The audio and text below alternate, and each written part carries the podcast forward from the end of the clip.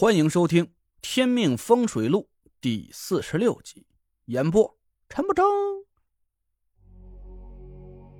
田慧文抱着我哭了好半天，这才停下来。我皱了皱眉说：“是不是有人欺负你了？”田慧文愣了一下，扑哧一声笑了出来。我挠了挠头，这又哭又笑的，我真不知道他唱的是哪一出。田慧文擦掉了眼泪，说：“我现在是集团副总，谁敢欺负我呀？你想什么呢？那你怎么哭了？工作压力大吗？”田慧文沉默了一下，抽了抽鼻子，说：“没事我能解决，你别管了。”我张了张嘴，其实我很想告诉田慧文，有什么麻烦的话，我来帮他解决，但是我又说不出口。我想起了田慧文跟我约法三章，我真不想插手田家的任何生意，以免让人说我闲话。我吭哧了半天，说道：“啊，好，那你以后遇到什么麻烦，就就和我说说，说出来心情就好了。”田慧文白了我一眼，嘟囔了一句：“痴难癌，真是没救了。”吃过东西，田慧文洗了个澡。他又在床边打地铺，这次我的态度很坚决。我的伤已经全好了，以后我睡地铺，你睡床上。我不由分说，把我和田慧文的被褥换了过来。我想了想，把手机铃声调成了震动。一会儿可能会有电话找我，你睡你的，我尽量小点声，不会影响到你。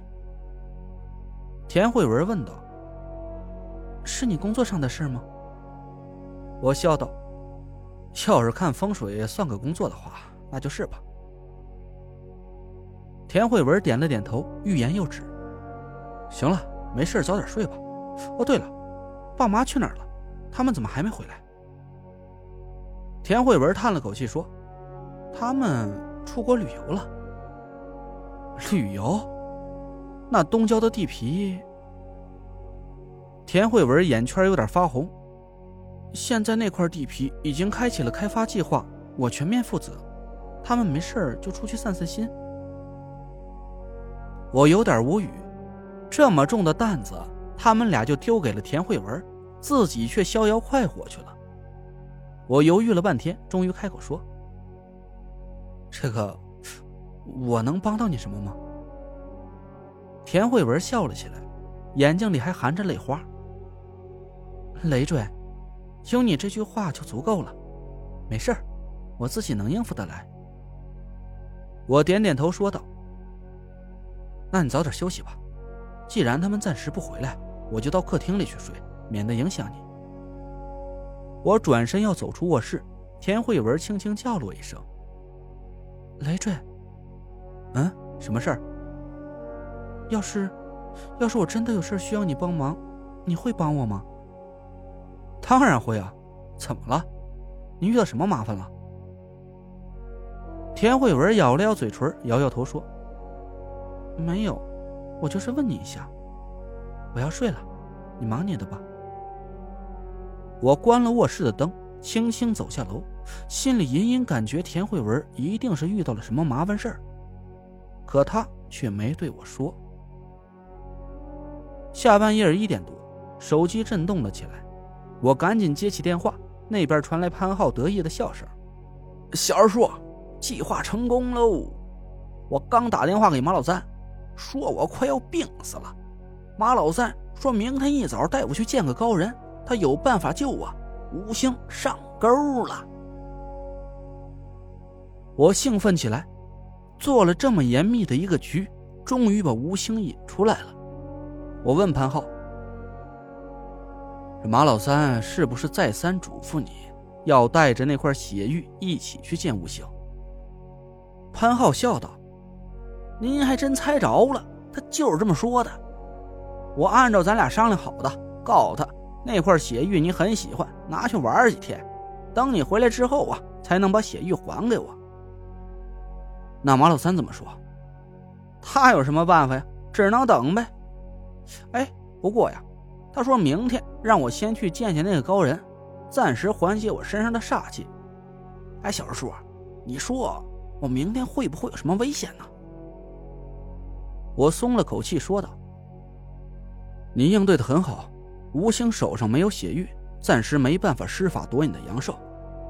那就行，我明儿就去见他一下，看这家伙是长了三头六臂，还是七八个鼻孔眼儿。”我嘱咐潘浩说道：“明天你和他见面，一定要多加小心，多留个心眼儿，打探一下他的底细，千万不要露出什么马脚。”得。我知道，甭操心了。挂了电话，我却睡不着了。我躺在客厅沙发上翻来覆去，这满脑子都想着怎么对付吴兴。直到天蒙蒙亮了，我还是睡意全无。我干脆爬起来，打开灯，简单洗了个澡，点起一烛清香，拿出画符的家伙事儿，想试试能不能画出几张符箓。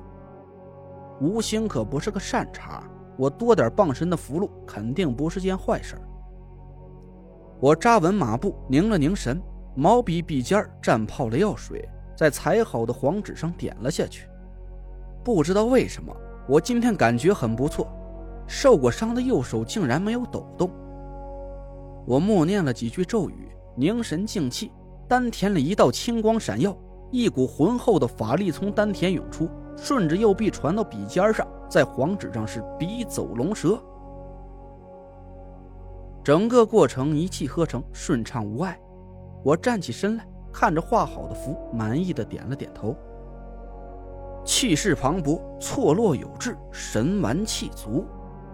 我把手放在符箓上，感受了一下符箓散发出的法力气息。突然，我感觉有点不对劲。我揉了揉眼睛，仔细看看符箓，符箓上发出了淡淡的蓝色光芒。我惊呆了，蓝。蓝界，这是我第一次画出蓝界符箓，而且我仔细看了一下，竟然达到了中品的品质。这是怎么回事啊？我简直不敢置信的看着自己的手，笑得像个大傻子。列位，我有必要说明一下，黄界上品符箓和蓝界中品符箓，别看只差了两个品阶，但威力。可却是天差地别。黄界符箓我已经用来对付过几次阴煞了，效果算是很不错，破解了六合煞局，还镇住了田家别墅的水鬼。要是当时我能画出蓝界符箓，就根本不用费这么大的力气。别管是东郊地皮的煞物，还是洗手池里那个水鬼，只要我一张蓝界符箓贴过去，几秒钟之内，煞物就会魂飞魄散。不过说实话，用蓝界符箓对付这个档次的阴煞，我可有点舍不得。黄界上品符箓都卖到两万块钱一张了，这蓝界中品符箓能值多少钱呢？得！我美滋滋地坐在沙发上，两只眼睛都变成了钱眼儿。我趁热打铁，又试着画了几张符箓，可结果却有点失望了。这张蓝界符箓啊，耗费了我大量的法力。后面画出来几张，除了画成了两张黄界中品，其他的都是废纸一堆。不过我的心情还是很愉快的，我哼着歌收拾了家伙事儿，看着田慧文也差不多该起床了，顺手给她做了个早餐。我煎了两个鸡蛋，热了一小锅牛奶。这突然我想起一件事，在我凝神画符的时候，我分明感觉到丹田里闪过了一道青色的光芒，那道光芒很熟悉。我仔细回想了一下，对了，我想起来了，我和田慧文在琉璃厂遇到颜柳的时候，我被颜柳用凌冽的寒气封住了全身的经脉，动弹不了。正当我打算和他同归于尽的时候，突然我丹田里闪过一道青光，我身上的寒气瞬间就消失了。哦，难道是他？